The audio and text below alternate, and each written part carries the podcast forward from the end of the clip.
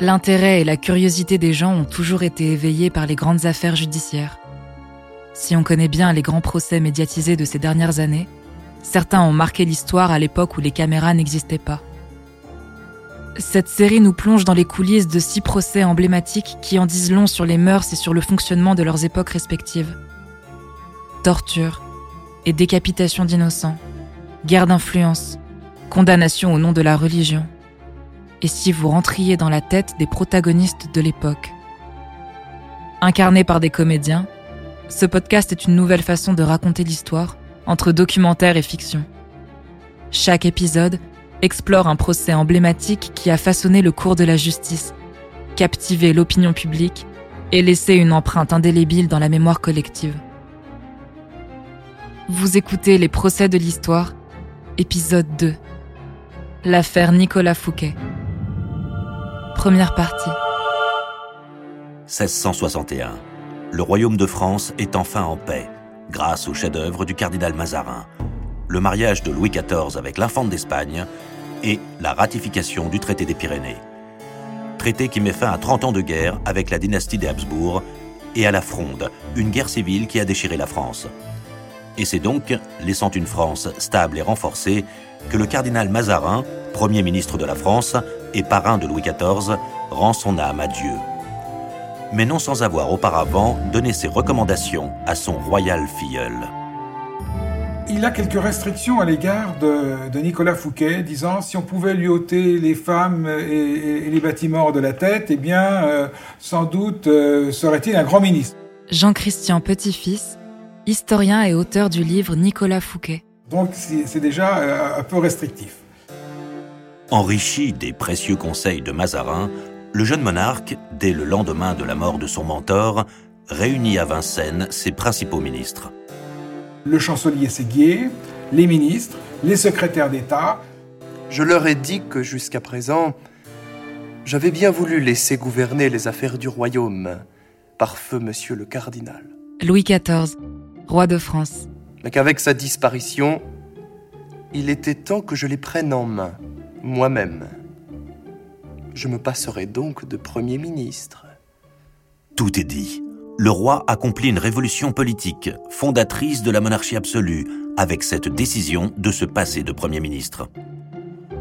Et c'est donc un terrible désappointement pour celui qui briguait ce poste suprême, Nicolas Fouquet, premier conseiller du roi, procureur général du royaume et surintendant des finances. Donc Fouquet se rend compte qu'il ne connaît pas bien ce, ce, jeune roi qui a 22 ans et demande un entretien particulier. Il lui explique que euh, les choses ont été, euh, on a géré dans l'urgence euh, les affaires, notamment les affaires financières. Mais il ne convainc que très modérément le roi, et de fait, il a profité des périodes de troubles et de guerre pour se constituer une clientèle d'amis et d'affidés dans la finance et les arts, à tel point de devenir incontournable, indispensable, jusqu'à aller un peu trop loin. J'en étais conscient. Nicolas Fouquet, surintendant des finances. C'est pourquoi j'ai rapidement fait amende honorable au roi sur ma gestion passée des finances de l'État. Mais non sans préciser que j'avais souvent dû agir sous l'emprise de l'urgence durant les conflits qui ont meurtri le royaume. Et jamais sans le consentement du cardinal. J'avais enfin assuré le roi de mon indéfectible fidélité et promis à l'avenir de me conformer strictement à ses ordres. Le roi lui pardonne par des, paroles généreuses, dira Fouquet lui-même dans ses mémoires, dans ses défenses. Et euh, donc Fouquet est, est rasséréné. Rasséréné, oui, mais pas complètement. Car Louis, tenant compte des conseils du cardinal, ajoute une condition déplaisante pour Fouquet. Oui, j'ai aussi ordonné à M. Fouquet de collaborer avec M. Colbert. Cet homme m'avait été chaudement recommandé par mon parrain, à sa dernière extrémité, sur son lit de mort. Il m'avait vanté les qualités de Jean-Baptiste Colbert, ses compétences et ses idées novatrices. Il a d'ailleurs très habilement géré pendant des années les affaires de notre bien-aimé cardinal.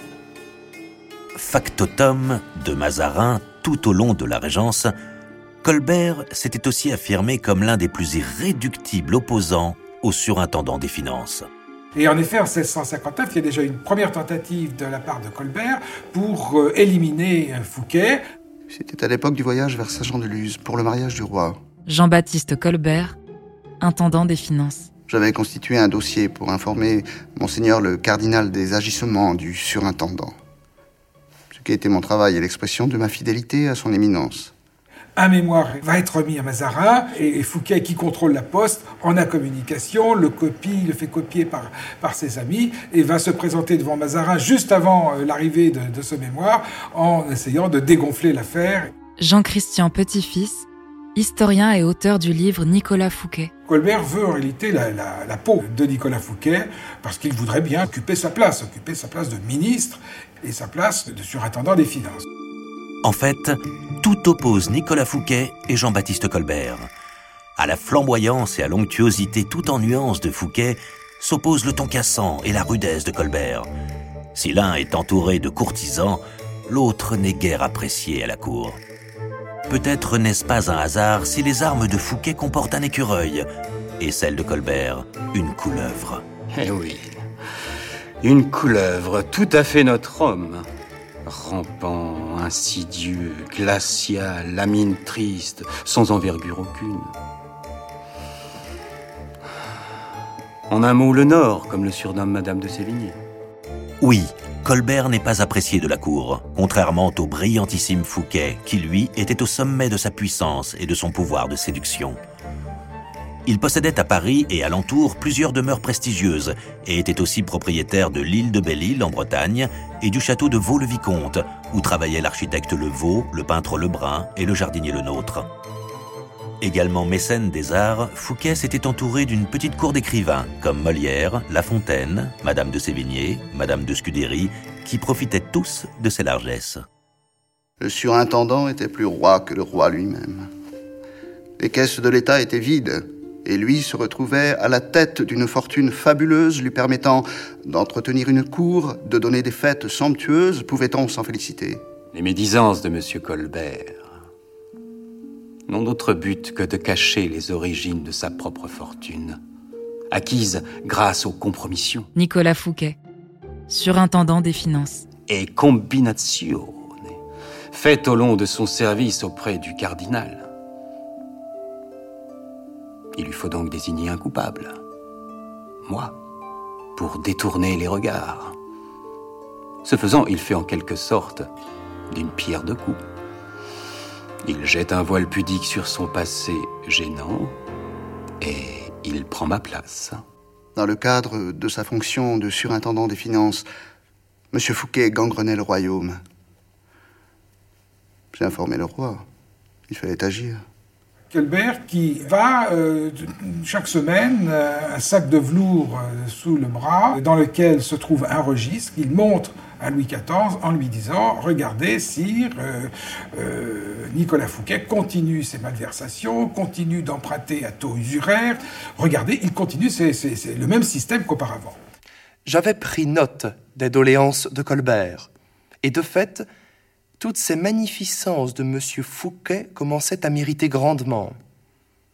N'était-ce pas mon rôle, à moi, de m'illuminer de tant de grandeur au service du royaume? Et puis d'où venait l'argent?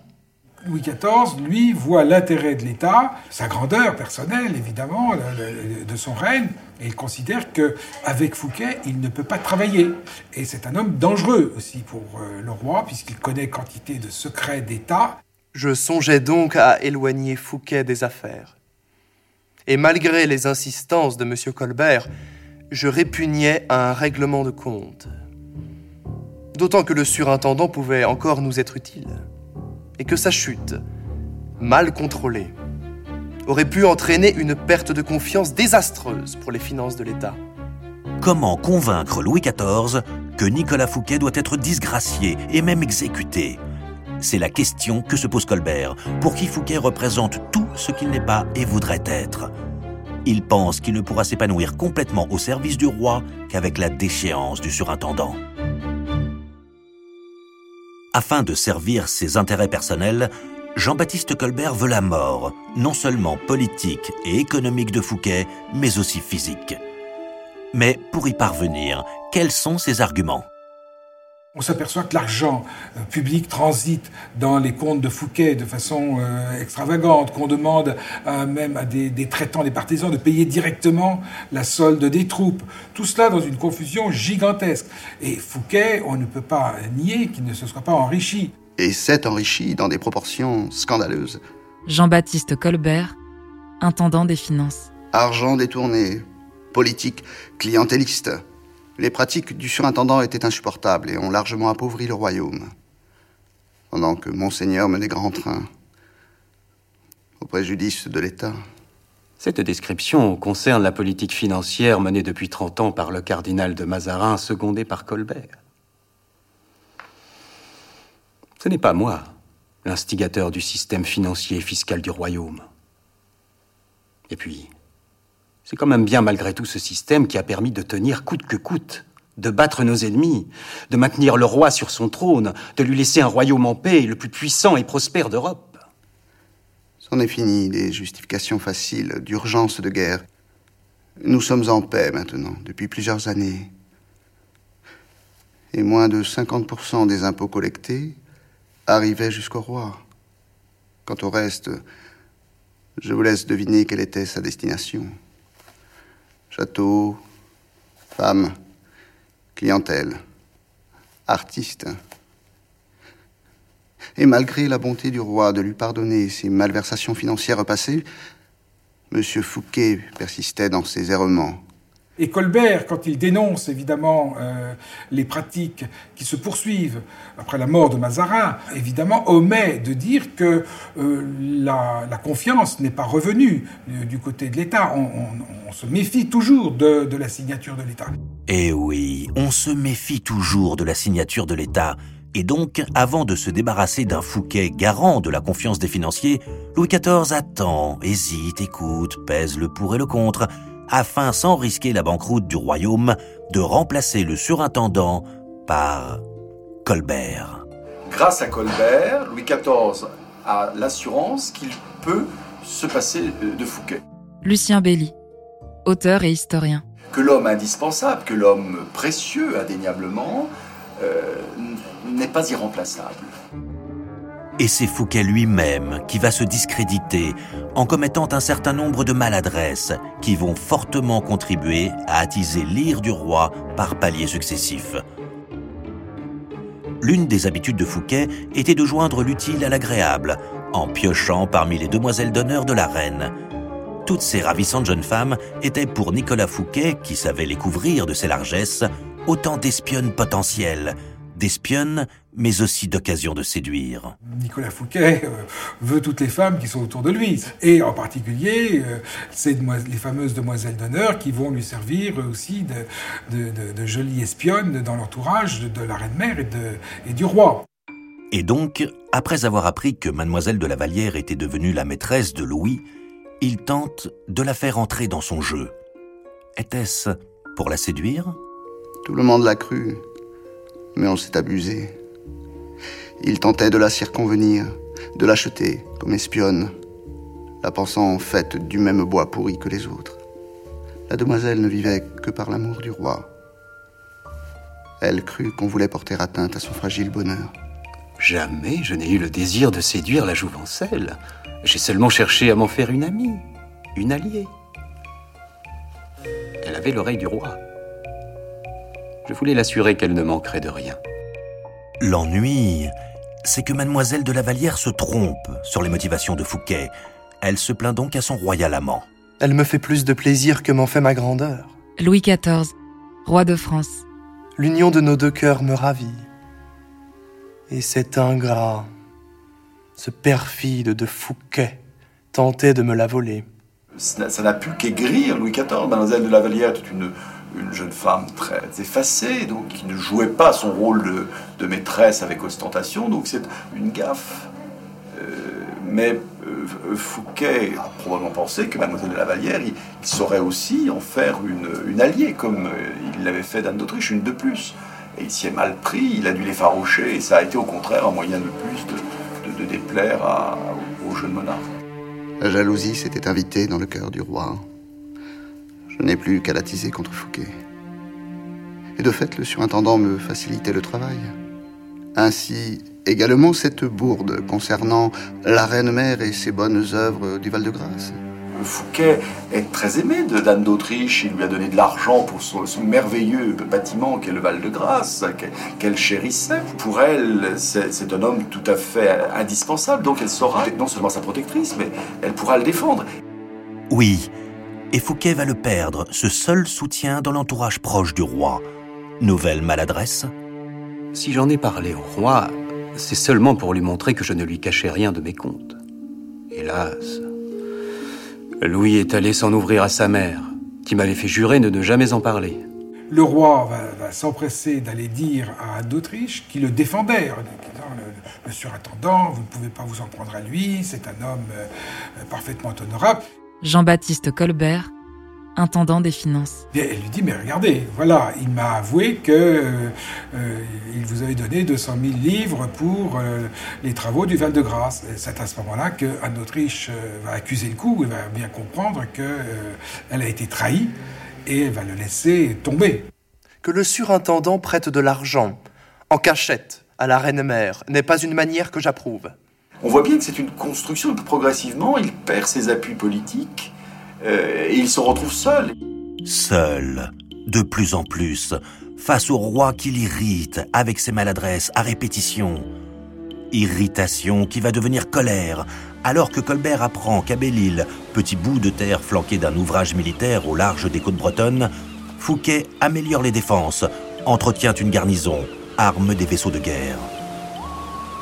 En voyant là l'élément décisif qu'il nous est espéré pour précipiter la chute du surintendant Nicolas Fouquet, Colbert exulte. Mais que se passe-t-il vraiment à Belle-Île Par diverses sources, j'avais appris que Fouquet fortifiait Belle-Île à titre privé, avec une garnison de 200 hommes, 400 pièces de canon, des bombes, des mortiers, des armes pour 6000 hommes, pouvait être une place forte idéale pour une nouvelle fronde. Il me fallait en savoir plus. Colbert envoie à Belle-Île un espion déguisé en marchand de vin, donc une, petite felouque qui part vers la, place de Belle-Île. Et là, le marchand de vin découvre euh, des choses tout à fait extraordinaires. Un secret euh, autour de toutes ces opérations qui se font. Des navires, des frégates qui, sont, ont été commandés en Hollande, euh, armés de canons. 400 canons doivent équiper la place, des mousquets qui arrivent. L'espion envoie donc un rapport et un plan détaillé à Colbert, qui se précipite aussitôt chez le roi. À entendre me conter ces préparatifs militaires de Belle-Île, mon sang s'échauffa. Avant, je ne songeais qu'à éloigner ce scélérat des affaires. Mais à lire ce compte-rendu, je changeais d'avis. Ce n'était ni plus ni moins que de la sédition, qui ravivait en moi le bien triste passé de mon enfance, avec les époques de fronde. Il osait s'en prendre à mon autorité de roi et à l'État que je représente.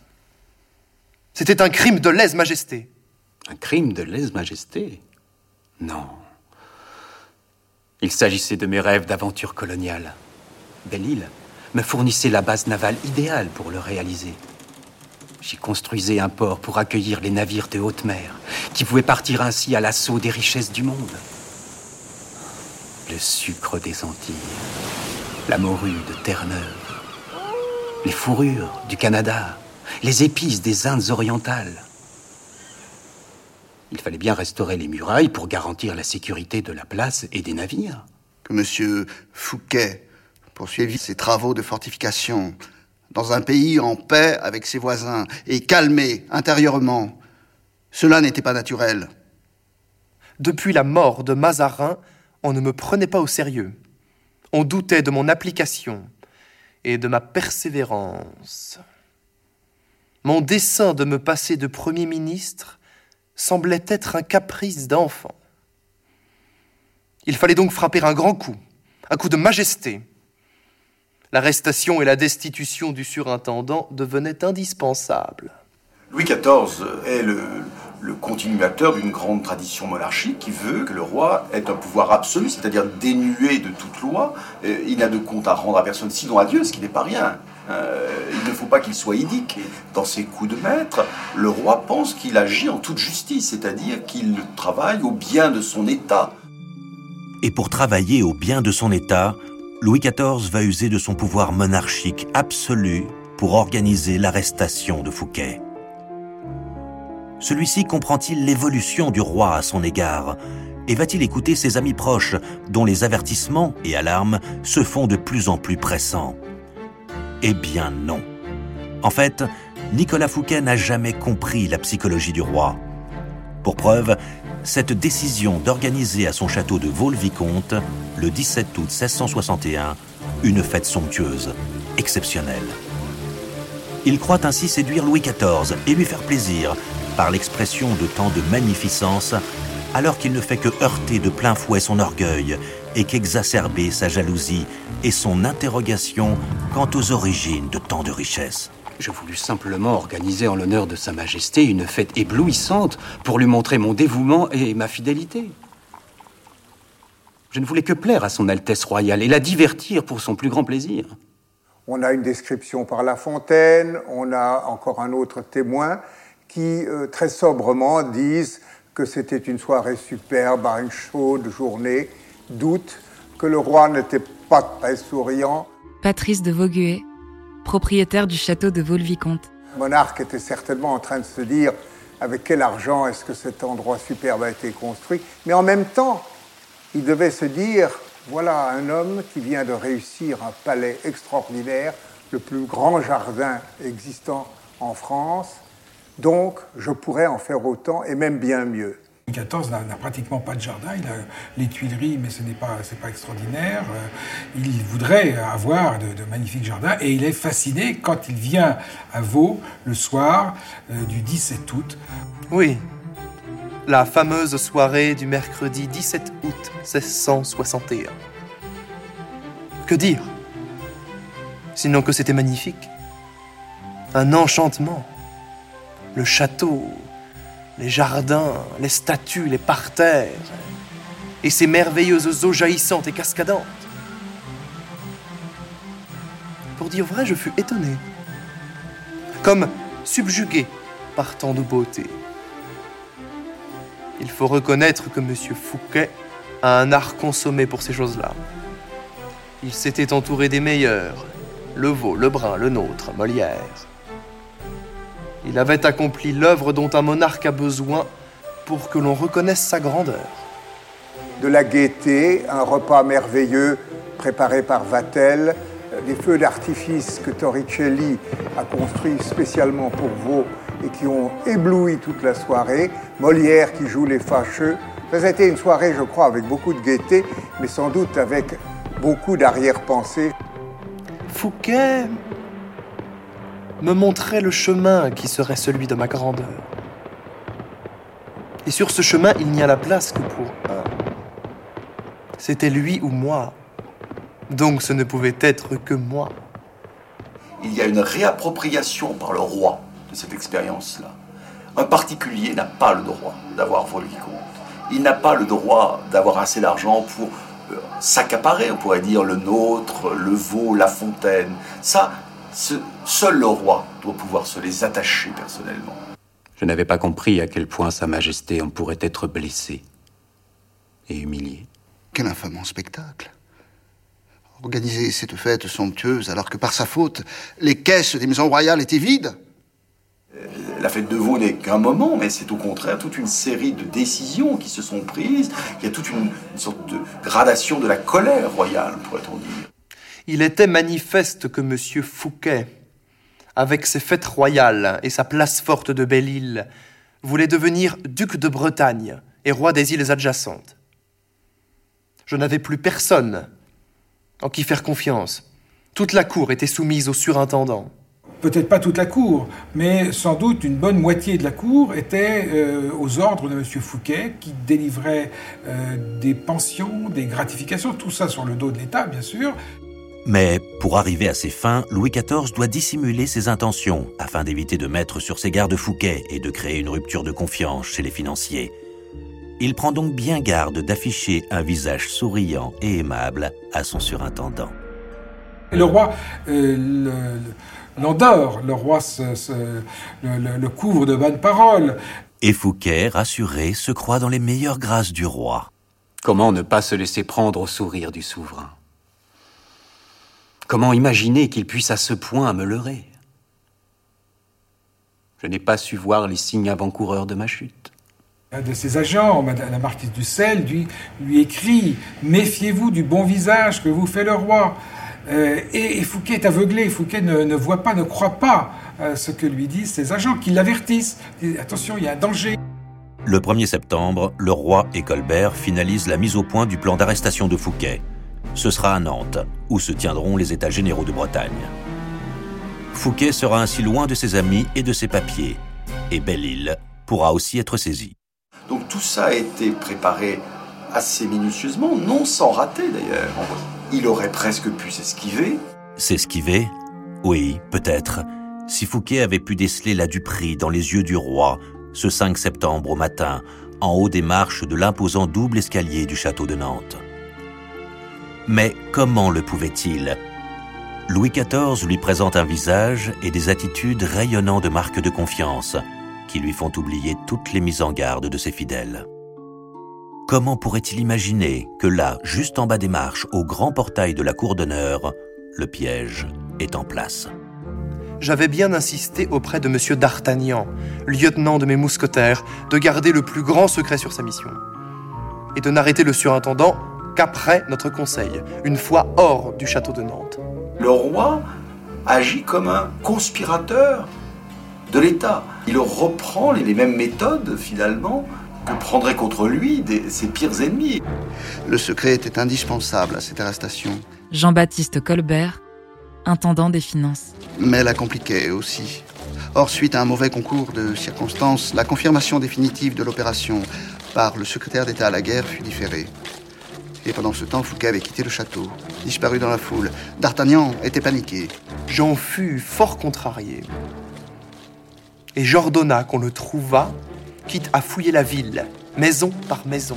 D'Artagnan et ses hommes partirent à la recherche de Fouquet, dans tout Nantes. Les minutes furent longues, très longues. Avait-il fui? Avait-il eu vent de sa prochaine arrestation? Nous étions fort inquiets. Mais non, Monsieur Fouquet ne fuyait pas. Il rentrait paisiblement chez lui quand mes mousquetaires le rattrapèrent et firent faire halte à son carrosse. Je ne m'attendais nullement à cela. À mesure que je pris connaissance de la lettre de cachet, tout se mit à tourner autour de moi. Nicolas Fouquet, surintendant des finances. Bien qu'on m'ait maintes fois alerté, bien qu'on m'ait même enjoint de fuir, je croyais être dans l'esprit du roi mieux que personne en ce royaume. On peut s'étonner qu'un homme surdoué ne se soit pas méfié et soit tombé dans le piège. Patrice de Vauguet, propriétaire du château de Vaux-le-Vicomte. Je crois que c'est explicable. D'abord parce qu'un homme tel que lui est tellement assuré de lui-même, a une telle confiance en lui, qu'il se dit qu'il surmontera toutes les difficultés. Et puis je crois qu'il y a une part de naïveté. Le bon accomplissement de cette affaire me mit fort aise. Car il est vrai, j'avais craint le coup d'État. Monsieur Fouquet en avait les moyens, et il eût pu prendre ma place. Et si j'ai dû feindre, c'est que je n'avais pas le choix. Ce n'est pas une petite aventure que de se débarrasser de quelqu'un d'aussi influent que lui, avec tous ses réseaux. Gardé par D'Artagnan, Nicolas Fouquet, après être passé par Angers et Amboise, est incarcéré à Vincennes. Son domestique et son médecin particulier sont autorisés à partager sa prison et l'ont fait venir quelques-uns de ses meubles, mais il n'a droit à aucune visite. Sa femme, sa famille et ses amis sont éloignés ou exilés. Oui, l'on veut m'humilier, me réduire au silence, me briser. Mais j'ai l'intention de me battre et que justice me soit rendue. En fait, quel crime reproche-t-on à Nicolas Fouquet? D'abord, le péculat. Il a détourné de l'argent public. Ensuite, plus grave, la lèse-majesté il a armé une place forte à Belle-Île et planifié une sédition. Que risque donc Fouquet au terme du procès qui commence et va durer près de trois ans? Peut-il espérer échapper à la colère du roi?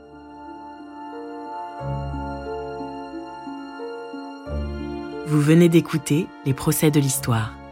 Si vous avez aimé ce podcast, vous pouvez vous abonner sur votre plateforme de podcast préférée et suivre Initial Studio sur les réseaux sociaux. Les procès de l'histoire, l'affaire Nicolas Fouquet, est un podcast coproduit par Injam Productions et Initial Studio, adapté de la série documentaire audiovisuelle Les procès de l'histoire, coproduite par Injam Productions et Synapas Télévision, avec la participation de toute l'histoire, imaginée et réalisée par Ghislain Vidal et écrite par Stéphane Brizard, Stéphane Miquel et Ghislain Vidal. Production exécutive du podcast, Initial Studio. Production éditoriale, Sarah Koskiewicz et Louise Nguyen, assistée de Sidonie Cotier. Montage, Camille Legras, avec la voix de Camille Clément.